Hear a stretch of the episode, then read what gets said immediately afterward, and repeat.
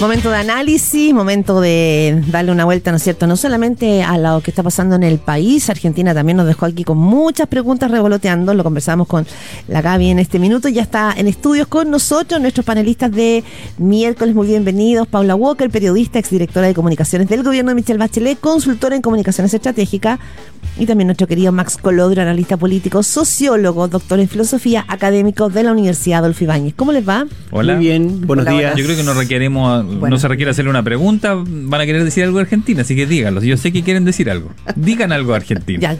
¿No, no le ha cambiado un poco la, eh, la, eh, la Gaby que está ya no, Yo creo que alguna gente pasó como del shock a ahora empezar a, mil- a mirar a Milei ya no desde el shock, sino como a ver cómo, cómo va caminando este señor. ¿Les pasa un poco eso o no? ¿O todavía están en el shock, Paula? Eh, yo, yo no estoy en shock. ¿No? Ya. No, no estuve nunca en shock. Estuve Ya. más impresionada ¿Mm? al principio cuando ganó, cuando ganó Massa, ¿no? Eh, me pareció sorprendente. Me parecía muy sorprendente. La primera vuelta. Claro, la primera vuelta. En esta segunda vuelta era bien evidente que tenía que ganar eh, Milei eh, desde el punto de vista de los apoyos políticos, Mm. pensando en Bullrich, Milei. eh, había ahí un mundo, un mundo que, que parecía bien mayoritario. Eso por un lado. Y luego yo creo que el hastío contra las formas de la política en Argentina eh, encontraron aquí un espacio de, de recompensa e incluso de esperanza para muchísima, muchísima gente. A los Meloni dicen que son sus primeras horas, es decir, se ha mostrado moderado. eh, eh, se rodea, es más, veía un artículo recién, argentino decía que sorprendentemente ha estado rodeado de gente muy moderada y ha ido sorprendiendo él para bien, por así decirlo. Y la Gaby lo destacaba, dijo, ni una estridencia, hasta aquí van horas. nomás, Llevamos tres días. Llevamos tres días, pero no va ni una, ni una estridencia. Es importante todo, hacer el punto. Todo claro lo que él quiere hacer y sin, sin salirse del- de escena, por así decirlo. Bueno, los presidentes se, se moderan, perdón, cuando, cuando ganan. Ah, sí. Perdón, no te salud, preocupes. salud, salud. y se moderan cuando, cuando ganan, obviamente. Lo, lo hemos visto en todos lados, lo hemos visto en Chile también. Efectivamente, estos ¿Mm? presidentes que aparecen con posiciones un poco radicales en, en- en- en las campañas o cuando son oposición, a la hora de, de tener que empezar ya a pensar en el diseño de un gobierno, de las políticas públicas que va a llevar adelante y de la realidad política que le toca vivir. O sea, ¿para qué estamos con cosas? Argentina eh, está en una situación muy compleja, no tiene mayoría en ninguna de las dos cámaras, no tiene gobernadores en provincias. Una con- Por- si con nada de eso puede gobernar sin llegar a Pero, acuerdo. pero creo, pero creo que tiene ocho gobernadores. Tiene- no, me- que- tiene- sí, tiene gobernadores, unos en- poquitos, unos ¿no? poquitos en, en provincias más bien pequeñas y subió bastante en, en diputados. Ahí tuvo un, un alza importante el partido de la... Pero no tiene mayoría, efectivamente. Pero efectivamente va a tener que negociar, va a tener que llegar a acuerdos. Mm. Primero con la centroderecha tradicional, con el PRO, con, con los dos- ex radicales. O sea, yo creo que ahora se le viene a Macri, perdón, a, a, a Milei el golpe con, eh, La realidad. con la realidad. La guitarra. La guitarra famosa. Sí, y, yo- y- y además una, una guitarra que es la guitarra argentina, o sea, una realidad económico, social, Con político. 98 cuerdas. Pero él lo- pero él lo institucional. dijo, ¿Le puedo jugar a favor? Él lo dijo. Él sabía que era esto, comillas, para él siempre era un desastre y, va a demostrar, esto es un desastre y por esto voy a hacer esto. No sé, eh, se supone que eso podría darle alguna ventaja, ¿no? No- Mira, no se sorprende, no se va a sorprender. Alguien, alguien dijo una vez que los pueblos sin eh, esperanza son pueblos sin paciencia. Mm. Yo creo que los argentinos están viviendo una situación tan compleja, tan difícil. Eh, va, va a tener una oposición implacable desde el día uno. El, el peronismo le va a hacer una guerra política, una guerra económica y una guerra social desde el día uno. No va a soltar esa O sea, si hay algo que al peronismo, si hay algo que el peronismo no se puede permitir es que a Milei le vaya bien. Y por lo tanto, frase. Claro, y por lo tanto va a tener un escenario muy difícil, la situación en Argentina es muy difícil en, Mm. en todo sentido. Argentina está donde está hoy, hoy día después de 70 años. Si alguien cree que Milei puede sacar al país o mostrar eh, mejoras sustantivas en alguna dimensión eh, en el corto o en el mediano plazo, Pero, ahora yo bueno. creo que Milei está trabajando y haciendo un esfuerzo por contener las expectativas y por eh, mostrar eh, y, y transmitir realismo, pero es un pueblo que lo está pasando también demasiado mal. Mm, sí, yo- Walker. sí, no, solo quiero volver con un par de cosas que dice, que dice Max. El tema de la moderación. Eh, l- en, las, en las campañas políticas ocurre eso, ¿no? Que cuando estás en campaña, dices pa' tu madre. o para tu padre. para O pa' tu abuelita. Para no golpear a la madre siempre. Eh, pero cuando llegas al poder, siempre te moderas. Y hay ahí un juego político que no deja de tener un lado negativo, ¿no? Porque quienes votaron a Milei quieren a Milei gobernando y quieren la rabia de Milei Mm. también. ¿La rabia con qué? Con, con los robos, con la casta, con esto de, del que se Claro. vayan todos. Él ¿Qué es lo que cristalizaba, pega? él cristalizaba esa rabia ciudadana Sí. que no tenía voz. Pero, y pero la pega significaba. eso. Y cuando te moderas, porque, porque el poder lo que te demuestra es que los países se gobiernan con diálogo, con acuerdo, eh, con ir ensanchando la espalda del gobierno para tener apoyo suficiente para hacer los cambios que necesitas hacer. Cuando eso empiece a pasar, el problema puede venir justamente ahí. Se moderó, se institucionalizó, ya no es el león eh, Mm. rugiente y por lo tanto veamos qué pasa en eso. Pero porque a- ayer es un- dijo un par de cosas así que las va, o sea, eh, a ese a su 30%, por decirlo así, también le, le habló. Dijo, eh, se acaban 10 ministerios. 10 ministerios para la casa. Dijo, y todos para la casa. Y el que se pase el presupuesto, para la casa también.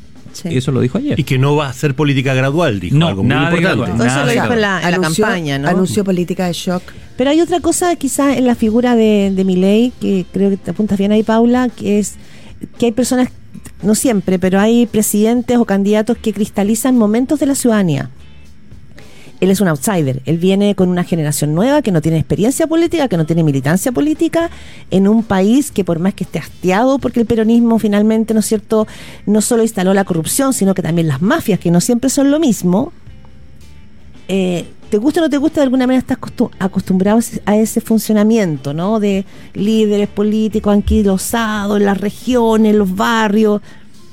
¿Cómo, cómo, me- cómo hacer este meridiano eh, de gobernar con una generación, digo, porque aquí también nos pas- pasó, una generación sin, sin referentes políticos, sin una... no, y quizás acá hicieron un camino todavía más político en las calles, como movimiento estudiantil, pero en Argentina sus asesores más cercanos nunca habían militado en un partido político. Él no tiene esa, esas espaldas políticas eh, para poder, como dices tú, enfrentarse al peronismo, que como bien dice Max, no le va a dar eh, respiro porque está en juego su subsistencia si le da el Yo, respiro. yo creo que aquí, permíteme Max, sí. pero yo creo que aquí hay, em, hay dos cosas que él va a tener que, que ¿Qué hacer? cuidar mucho. Uno es eh, tener asesores y asesoras eh, que le permitan tener el oficio de lo que significa gobernar. Eh, al parecer, tanto Bullrich como Macri lo rodean eh, con, con- con ciertos intereses, sobre todo en la gobernabilidad. Y con gente Por- con más experiencia. Exacto. Y poner ahí, eh, eso es un- una parte. Y una segunda parte es qué capacidad va a tener el gobierno de Milei de controlar, entre comillas, la calle. Es decir, cuando venga esta política de shock, Cuando aparezcan los piqueteros. cuando, y, y básicamente cuando empiece a, a recortar gastos. Él tiene que recortar gastos, que es la única manera de poder ordenar Mm. El drama que significa la, la política Sí. O sea, per- económica. perdón. Y, y ahí, ahí hay que ver su, Sí. su talante, ¿no? Eh, Perdón, el solo hecho de que quiera eliminar ministerios implica despidos. Así de simple. O sea, va a tener que. pero si o lo tienen claro, yo creo tiene lo un tienen Estado claro. que representa el 25% del PIB argentino, un Estado anquilosado enorme, los ñoquis, esta gente que vive en torno a las políticas públicas. Bueno, él lo que ha prometido es cortar eso, eliminar eso. Y, y ahora, no lo va a hacer de manera inmediata, va a tener que hacerlo, eso sí, con cierta gradualidad, porque ahí, sino que el, estallido social puede ser un problema, pero eh, va a tener que pagar costos en eso. No te quedes con los titulares. Infórmate en serio, en primera pauta.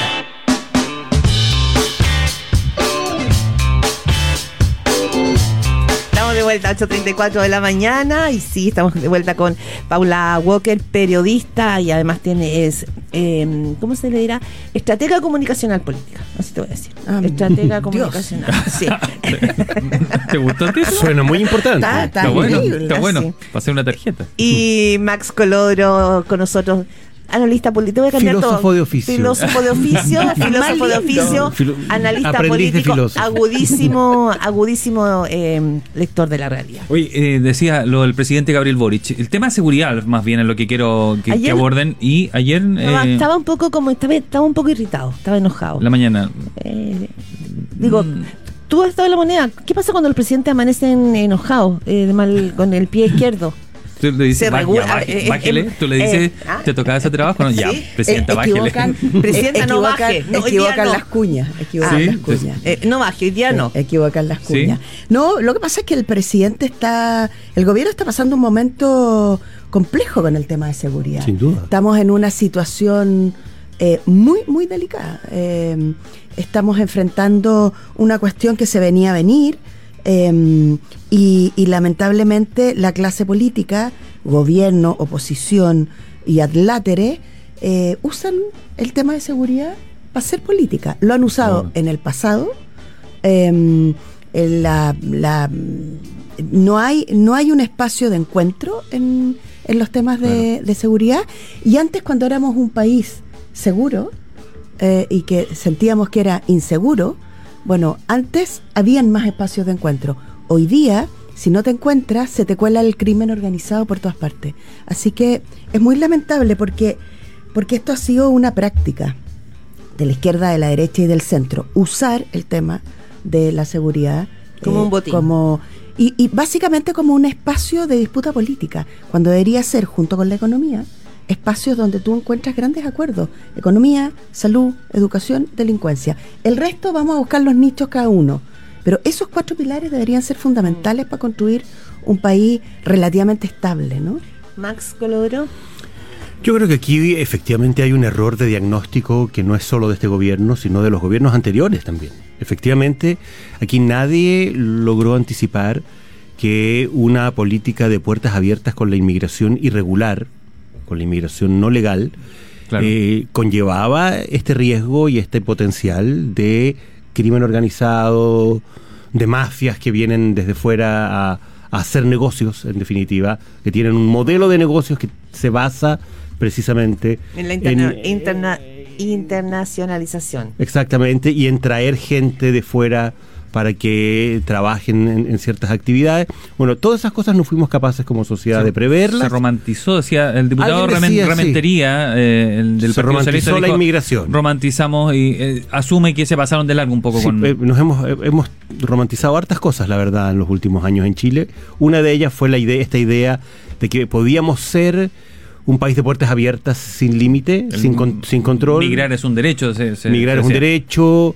eh, el, el presidente, ya se, ha- se ha reiterado mucho lo del presidente Piñera en, en Cúcuta, la, la invitación a los venezolanos, la idea de, de Gabriel Boric, famosa en Twitter, de que en Chile sobran chilenos y faltan inmigrantes. Es decir, hubo una lógica de apertura y de, de acogida que nadie fue capaz de anticipar que tenía estas otras derivadas y ahora lo que estamos enfrentando son las consecuencias de esa ingenuidad, romanticismo, apertura sin controles.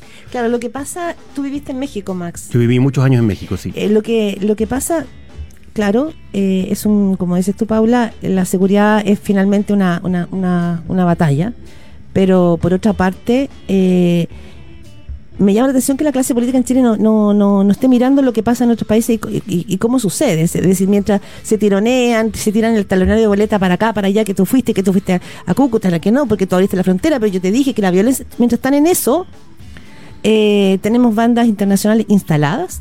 Tenemos, no, qui- no quiero empezar a entrar, pero tenemos una persona calcinada ayer en la calle. O sea, te puedo hacer una lista de, No, de las la cosas agenda. horrorosas de que la han agenda pasado en estos últimos días es tremenda. Y lo único que se sabe es que en México, cuando finalmente se habla de Estado fallido, es porque el mundo político terminó en su burbuja y hacia abajo se estaban cooptando los servicios estatales, se estaban cooptando las policías, se estaban cooptando, o sea, los tentáculos del crimen organizado para que operen es ganando territorios. Entonces, mientras este mundo político discute, aquí abajo siguen pasando cosas. Eso es lo que me llama la atención. Y México pareciera ser que no, no es una, una, una alarma. Digo México, digo Ecuador, que lo de Ecuador es mucho más reciente que México, Venezuela. Venezuela. Entonces hay una clase política media frívola. Yo no sé si frívola, pero con poca capacidad de proyectar y de anticipar escenarios respecto de las decisiones que está tomando. De que las decisiones que se toman tienen consecuencias. Eh, que el crimen organizado en América Latina al menos es y ha sido una consecuencia lamentable de esta idea de que se puede recibir de manera descontrolada, sin eh, eh, normas y sin regulación, inmigración indefinida. Además hay un, hay un, hay un momento en los gobiernos en que, en que el pragmatismo es fundamental.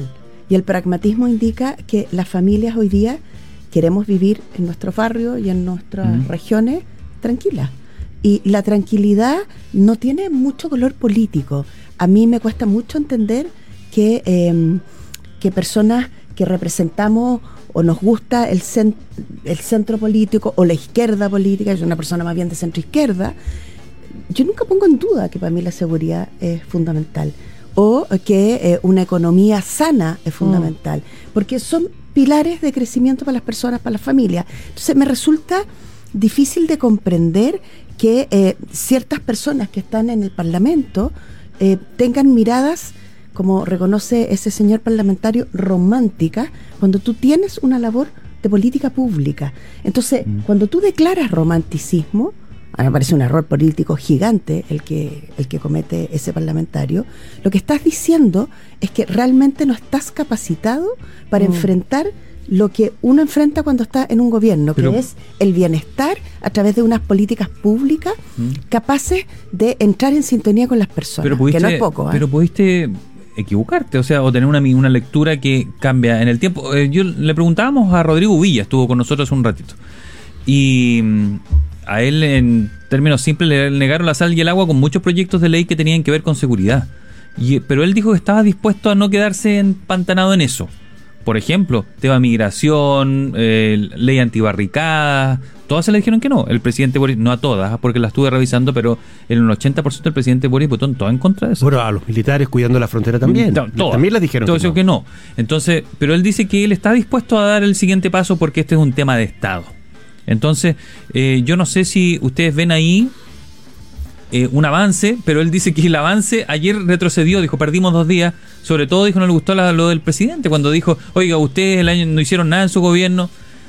Entonces él dijo, bueno, ¿para qué no íbamos a poner a decir, oye, ustedes rechazaron todos los proyectos y ahí nos quedamos otra vez? ¿me Yo creo que es, Hay un- es hay un valorable, es valorable que los actores políticos tengan la capacidad de decir, ¿saben qué? Ah, Ya está. eh, ya Ya, está, es necesario eh, partir de nuevo, ponernos de acuerdo en ciertas cosas que son Mm. urgentes hoy día, pero lo que no se puede es, eh, echar el tiempo atrás y no hacerse cargo de las consecuencias de decisiones que sí se tomaron o que se dejaron de tomar hace dos, Exacto. tres, cuatro, cinco. Entonces, eh, las consecuencias están, las estamos viendo, y muy bueno que haya voluntad de llegar a acuerdos hoy día, pero vamos a llegar con años de retraso a hacer cosas que debimos haber hecho probablemente hace dos, tres, cuatro, cinco, diez años y que no estamos, eh, no hemos podido hacer porque efectivamente no ha habido, como dice la Paula, voluntad política y capacidad de llegar a acuerdos. Sí, Pasemos lo- a la acción hasta No, que lo que es decir que los- el tiempo de los diagnósticos ya, ya pasó, ¿no?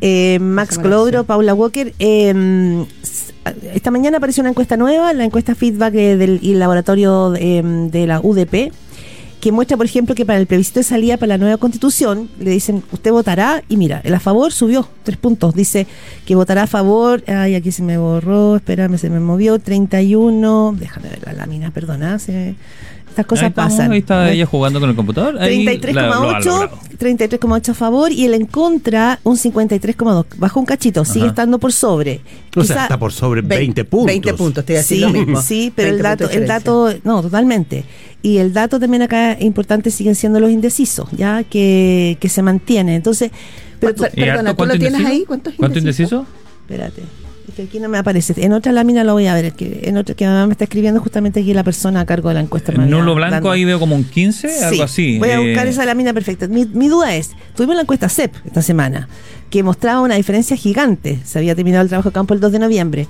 Eh, el tema constitucional no parece día de verdad, está generando mucha convocatoria, pero ¿cómo se ven las proyecciones? ¿Cómo lo, cómo lo estás viendo, Max? En términos favor, ¿te parece ver. que, que esto se va a estrechar o te parece que la cosa se ha consolidado de alguna forma Yo ya? Saca no- la bolita. Sí, yo la- no- sí. precisamente para no sacar la bolita voy a parto diciendo que no soy experto electoral. Ya.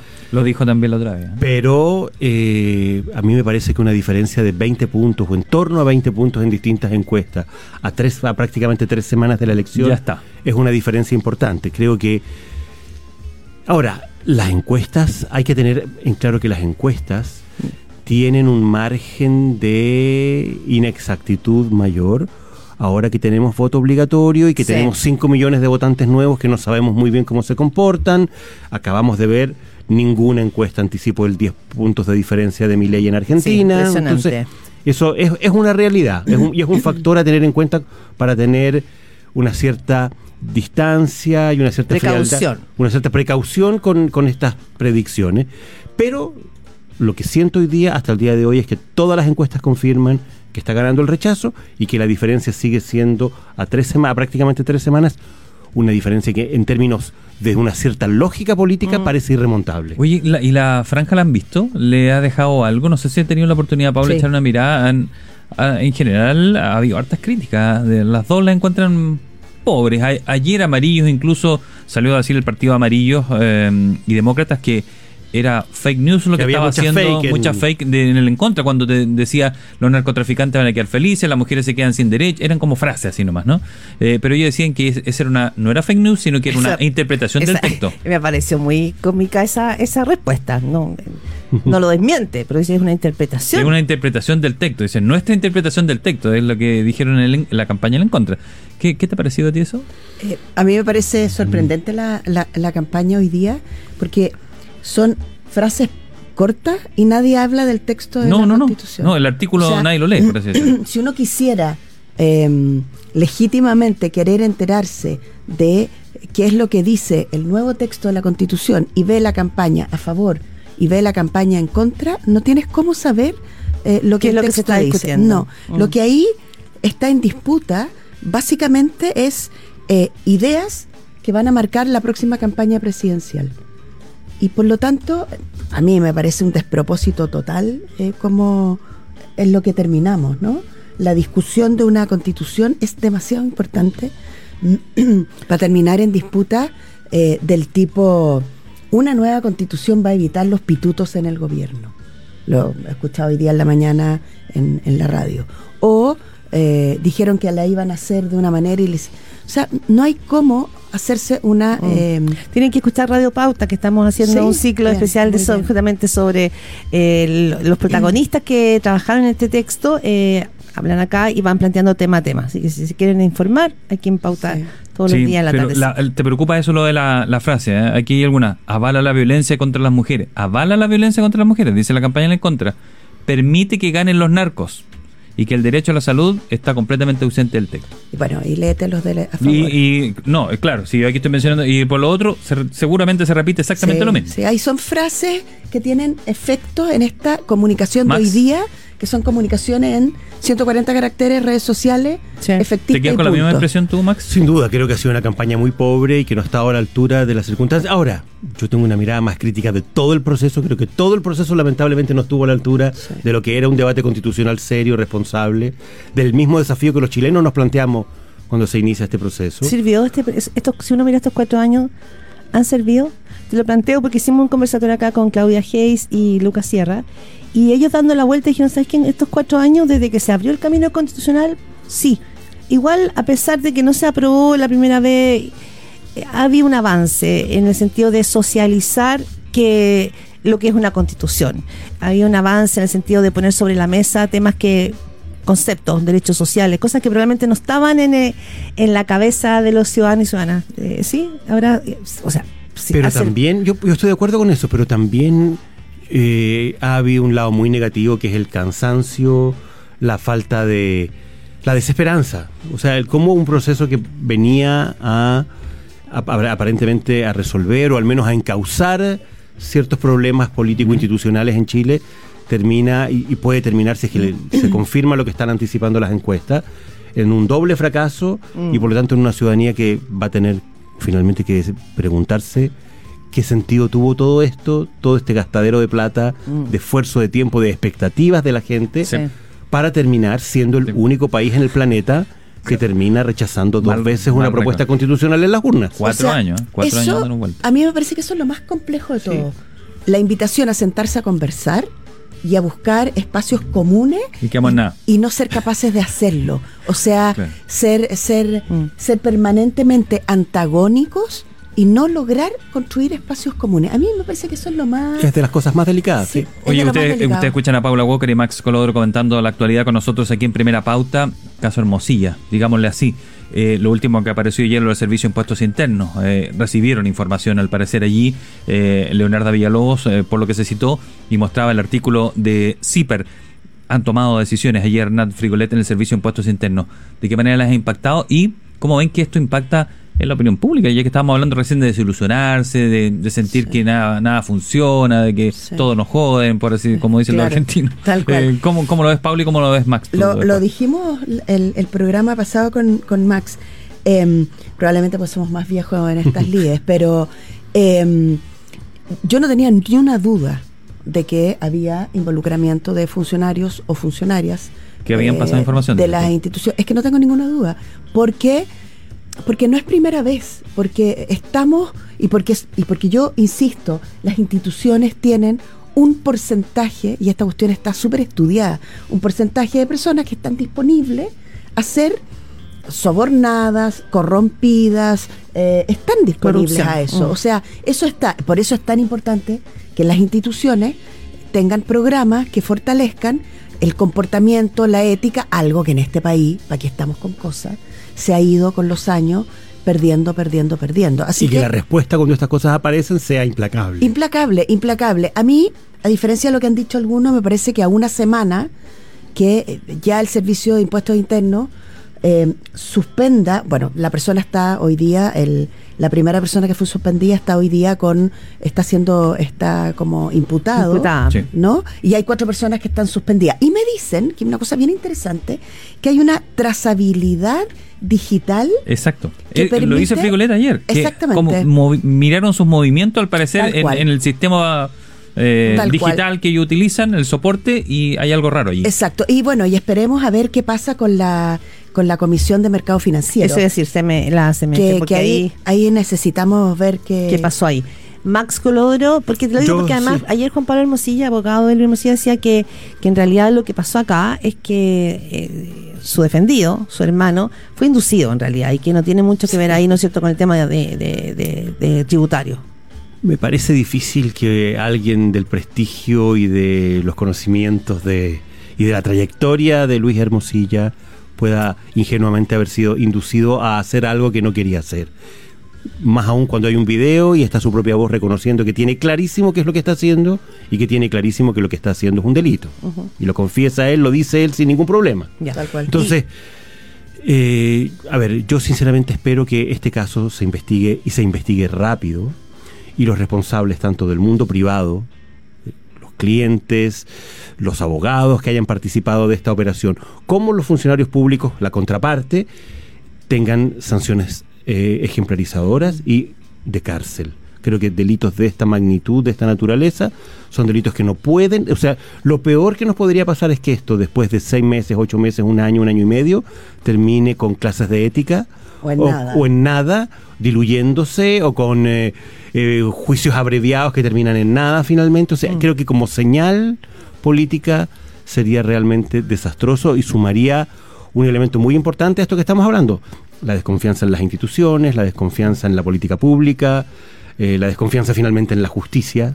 Creo que sería, lo- en un caso tan emblemático como este, y con actores tan emblemáticos, es emblemático el abogado que está participando, pero es emblemático el Servicio de Impuestos Internos, lo que representa para la sociedad chilena, eh, las garantías que debe darnos a todos, lo mismo la Comisión para el Mercado Financiero. Entonces, creo que hay demasiadas cosas en, fu- en juego aquí como para que esto termine una vez más como han terminado muchas otras cosas.